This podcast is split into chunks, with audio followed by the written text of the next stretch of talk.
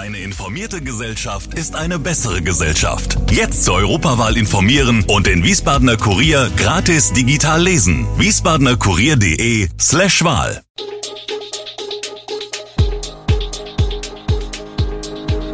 Gude, unser morgendliches News Update.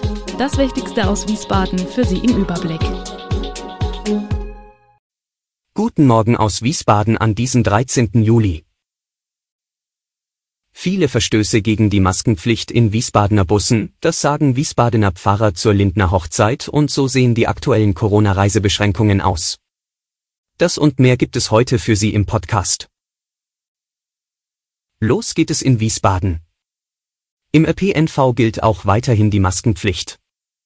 Allerdings wird diese in den Bussen zunehmend ignoriert. Die Diskussionen mit den Kontrolleuren werden rauer, sagt ein Sprecher der Wiesbadener SW-Gesellschaft. Stichproben in unterschiedlichen Buslinien zeigen, dass es zwar Fahrten gibt, wo fast jeder Fahrgast eine Maske trägt. Doch die Zahl der Fahrten, wo das bei gleich mehreren Fahrgästen im Bus nicht zutrifft, ist größer. Das führt zunehmend zu Konflikten zwischen den Fahrgästen, wobei kürzlich etwa in der Linie 6 und der Linie 4 wüste Beleidigungen gar in Gewaltandrohungen gipfelten. Im Zeitraum von Anfang des Jahres bis Ende Mai 2022 sind beispielsweise 400 Vertragsstrafen wegen Nichtbeachtung der Maskenpflicht in unseren Bussen ausgesprochen worden. Eine Vertragsstrafe bedeutet eine Zahlung von 50 Euro. Punktuell werden die Kontrolleure auch von der Landespolizei unterstützt. Auch der Einsatz der Stadtpolizei wäre möglich, allerdings datiert die letzte Anforderung von Anfang 2021, heißt es aus dem Ordnungsamt. Viele Anwohner haben sich am Dienstagabend über einen plötzlichen Sirenenalarm gewundert. Dies lag daran, dass die Stadt mit einem einminütigen Dauerton um 19 Uhr die akustischen Warnsignale in Wiesbaden getestet hat. Da im Zuge der Digitalisierung Sirenen erneuert oder neu aufgestellt werden, ist ein solcher Test nach Angaben der Berufsfeuerwehr regelmäßig notwendig. Nur so könne sichergestellt werden, dass die Einwohner die Signaltöne deutlich hören können. Zukünftig sollen die Tests an Dienstagen mit dem einminütigen Dauerton abgehalten werden.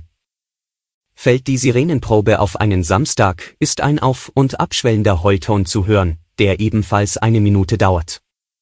Im Ernstfall sollten Bewohner bei einem Alarm sofort alle Fenster und Türen schließen sowie den Aufenthalt im Freien vermeiden.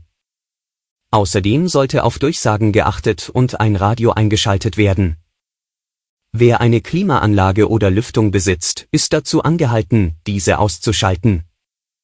Gegebenenfalls sind Nachbarn zu verständigen. Wir bleiben in der Stadt.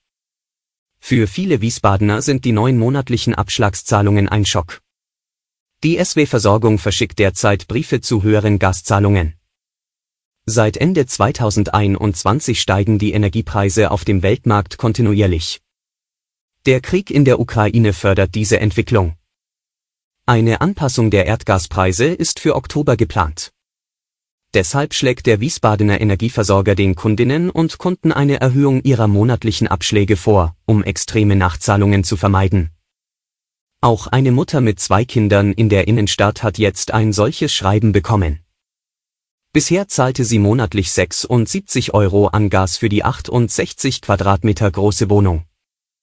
Jetzt wird der Abschlag auf 148 Euro heraufgesetzt. Das sind 864 Euro im Jahr zusätzlich. Ein älteres Ehepaar aus dem Bezirk Mitte bezahlt für seine große Altbauwohnung zurzeit 122 Euro monatlich für Gas. Ab August werden es 242 Euro sein, also ebenfalls fast eine Verdoppelung des Abschlags. In der Beratung gibt die SW Ratschläge zum Energiesparen. Die Tipps stehen auch auf der Homepage des Unternehmens sowie auf YouTube. Zudem kann sich jeder im Kundenzentrum beraten lassen. Auch in den sozialen Medien wird über das Thema heftig diskutiert. Viele rechnen mit weiteren Preissteigerungen. Einige rufen sogar zu einer Demonstration gegen die gegen Russland verhängten Sanktionen auf.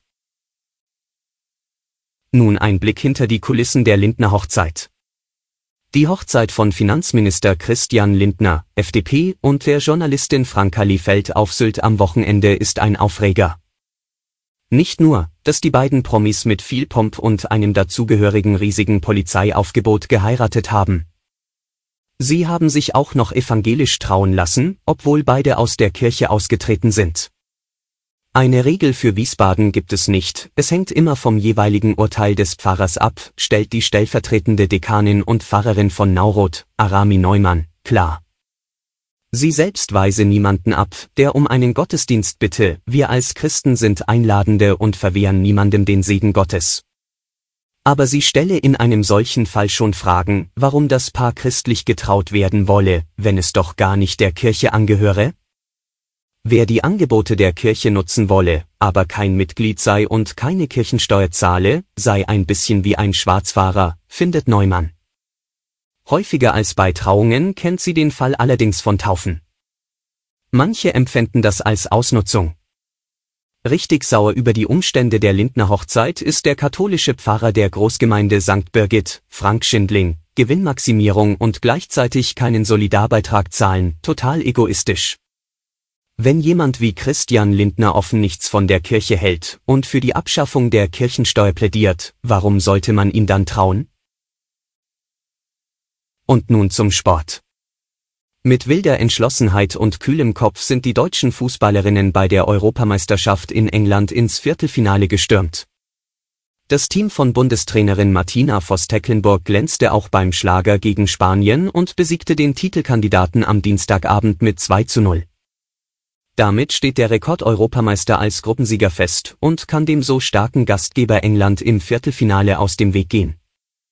Nach dem Ausfall von Torjägerin Lea Schüller, die wegen eines positiven Coronatests fehlte, trafen vor 16.037 Zuschauern im Brentford Community Stadium Clara Bühl vom FC Bayern München und Kapitänin Alexandra Popp vom VfL Wolfsburg.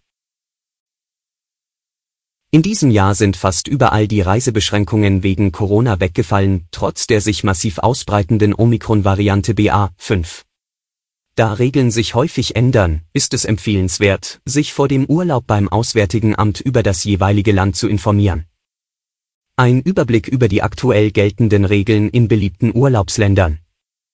In Spanien wird Corona schon seit März nur noch als Erkältungskrankheit eingestuft. Bei der Einreise von Deutschland nach Spanien müssen derzeit keine Nachweise wie Impfzertifikat, Test oder genesenen Nachweis mehr vorgelegt werden. Auch ein Einreiseformular ist nicht mehr nötig. In Portugal müssen seit dem 1. Juli bei der Einreise keine Nachweise mehr vorgelegt werden. Laut Auswärtigem Amt wird aber bei allen Einreisenden auf dem Luftweg die Körpertemperatur gemessen. Übersteigt diese 38 Grad Celsius, ist mit weiteren Untersuchungen und Maßnahmen wie Selbstisolation zu rechnen. Bei der Einreise nach Frankreich benötigen vollständig geimpfte Reisende aus Deutschland einen gültigen Impfnachweis. Wer nicht vollständig geimpft ist oder seinen Impfstatus nicht nachweisen kann, benötigt einen negativen Test.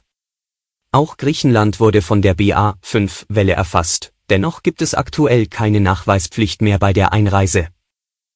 Reisende in Italien benötigen keine Nachweise bei der Einreise.